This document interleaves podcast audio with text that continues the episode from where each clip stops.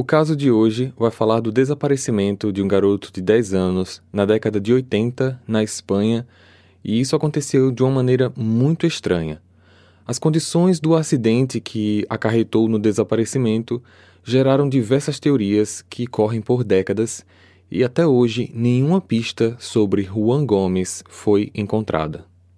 Olá, misteriosos! Eu sou Fábio Carvalho e esse é o projeto Arquivo Mistério, um podcast que eu tento ao máximo produzir ele de um jeito que faça você se envolver na narrativa, e para isso eu conto com a participação de diversas pessoas, principalmente na simulação das vozes de personagens.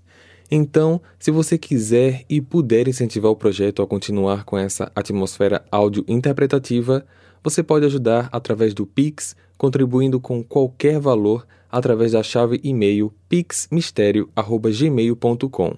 Se possível, Considere essa possibilidade. Recados dados, vamos para o caso de hoje.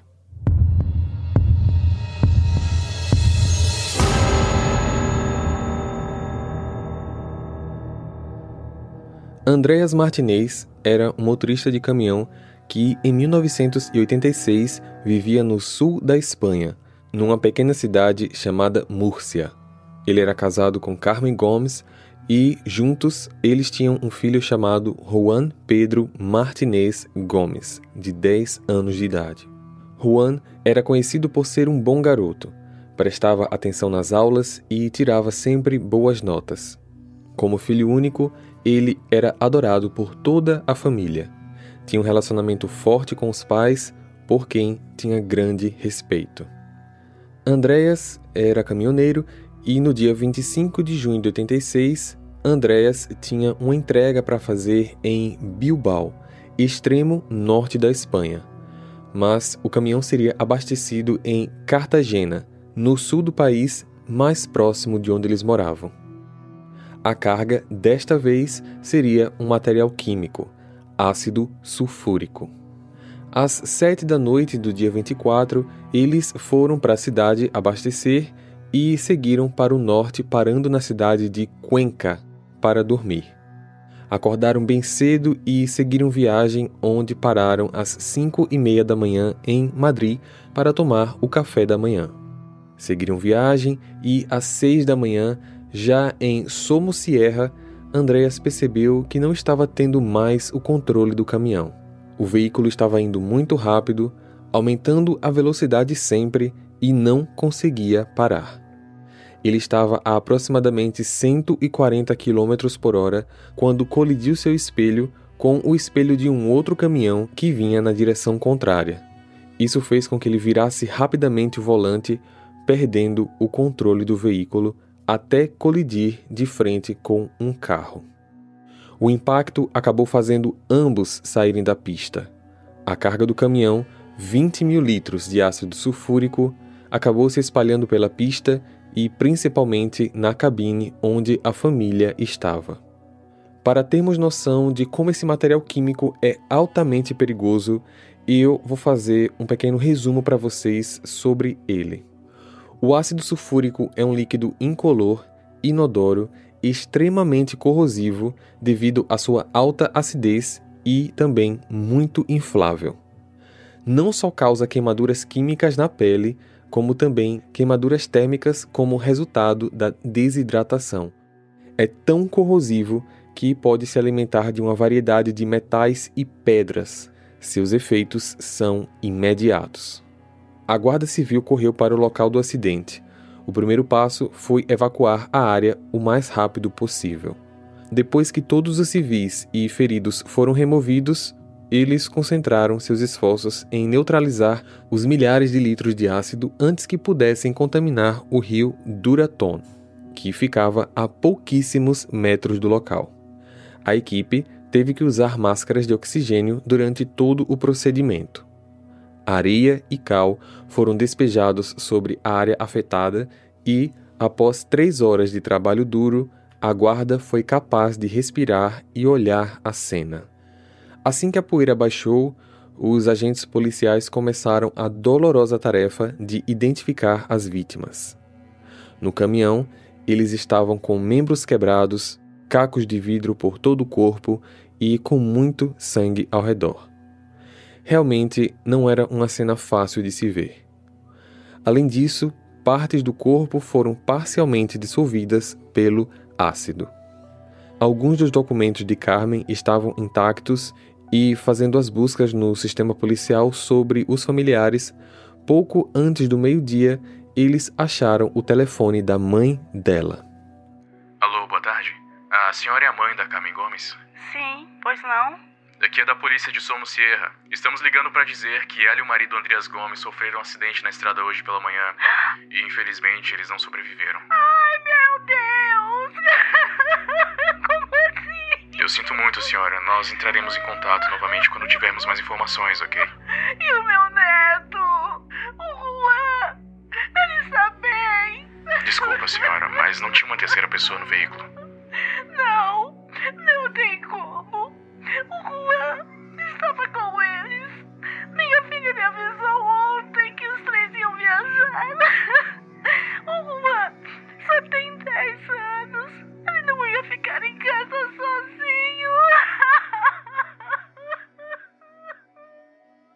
Ao saber dessa informação, a equipe correu para verificar novamente a cabine do caminhão.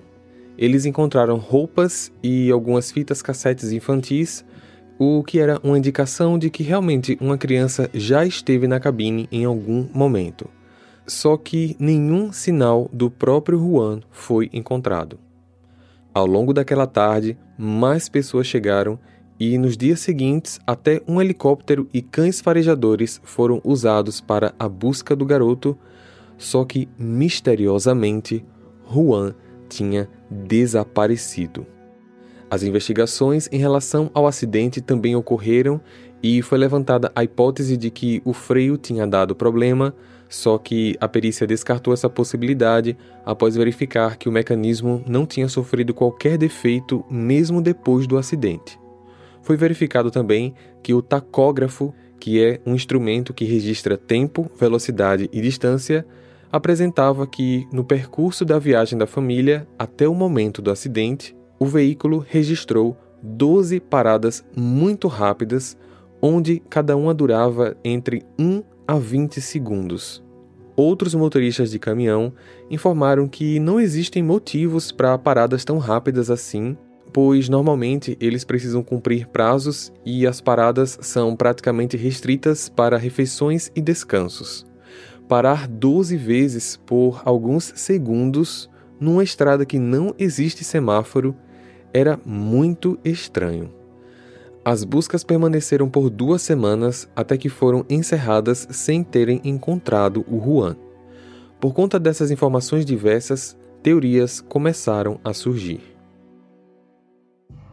A primeira delas diz que o garoto sobreviveu ao acidente, sendo jogado pelo para-brisa pois, pelo design do caminhão, Juan provavelmente estava sentado entre os pais, um local em que ele não deveria estar, pois não existia cinto de segurança naquele modelo de veículo. E por conta disso, ele foi arremessado. Os pais, por sua vez, foram encontrados em seus cintos de segurança. Nessa teoria, assim que Juan foi jogado, ele pode ter ido para um rio que tinha ali próximo do acidente para limpar os cacos de vidro e, por descuido, caiu e foi levado para o rio.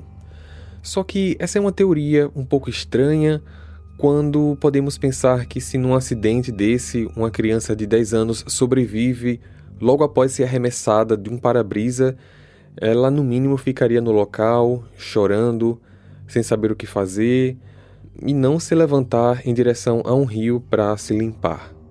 Mas é uma teoria que é bastante encontrada em todos os lugares e eu tive que trazê-la para vocês. A segunda é de que Juan foi completamente dissolvido no ácido, só que cientistas disseram que isso seria impossível. Mesmo que o líquido tivesse sido jogado completamente sobre ele, alguns restos mortais, como ossos ou dentes, ficariam lá. Acrescentaram que o ácido sulfúrico não faz o corpo humano sumir em apenas algumas horas. Para sumir completamente é um processo que pode levar semanas. A terceira teoria diz que ele poderia ter sobrevivido e alguém que passava na hora poderia ter pegado ele e levado ao hospital, mas no caminho ele poderia ter morrido e essa ou essas pessoas entraram em pânico e com medo de serem julgadas, decidiram esconder o corpo. Mas onde? Uma quarta teoria, que complementa a terceira, fala sobre tráfico de pessoas, tema que eu já trouxe em diversos outros episódios aqui no canal, como o desaparecimento de Lars Mittank, o desaparecimento das holandesas no Panamá e também o resgate aéreo de uma adolescente que viajava no voo da Alaska Airlines. Nessa teoria, essas pessoas que pegaram Juan como sobrevivente não tinham a intenção de ajudá-lo, mas sim traficá-lo. Uma quinta teoria diz que ele não estava no caminhão quando o acidente aconteceu, devido ao fato de as paradas realizadas por Andreas possivelmente foram para entrega de drogas, um serviço extra que ele poderia estar fazendo e que por conta desse serviço Lá no posto de gasolina que eles pararam para tomar o café da manhã, a família poderia ter sido coagida a fazer uma entrega extra. Provavelmente eles tenham se recusado a cumprir, e como forma de obrigá-los, Juan foi mantido sequestrado por essas pessoas até que a entrega fosse feita. Eles resgatariam o filho no final da viagem.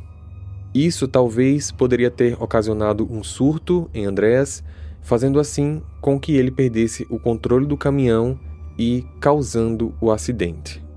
Essa teoria de tráfico de drogas foi reforçada em 1987, quando um jornal publicou uma matéria sobre o acidente, dizendo que existiam concentrações de heroína em algumas das áreas daquele local. E se essa teoria for verdadeira, provavelmente nunca saberemos qual fim levou o garoto. O desaparecimento de Juan é conhecido por toda a Espanha até os dias de hoje. Basta falar sobre o menino de Somosierra que muitos saberão dizer algo. Se estiver vivo, hoje Juan deve ter em torno de 45 anos, mas, infelizmente, o seu paradeiro, até hoje, é desconhecido. Compartilhe esse episódio com seus amigos para ajudar no crescimento do canal. Siga a gente na plataforma de streaming em que você está nos escutando agora. Lembrando que as fotos do caso de hoje podem ser vistas tanto no nosso canal do YouTube como no nosso perfil do Instagram. Eu vejo vocês então no próximo caso. Combinado?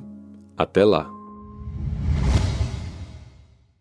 Hey! Você se interessa por crimes reais, serial killers, coisas macabras e tem um senso de humor um tanto quanto sórdido? Se sim, você não está sozinho. Se você precisa de um lugar recheado de pessoas como você, venha conhecer o podcast Pátria Amada Criminal. Todas as semanas tentamos entender o pior da humanidade. Nesse processo a gente ri, chora, fica brava, fofoca, porque afinal de contas é assim que a gente fala quando está entre amigos. Suas novas melhores amigas trevosas estão aqui no Pátria Amada Criminal.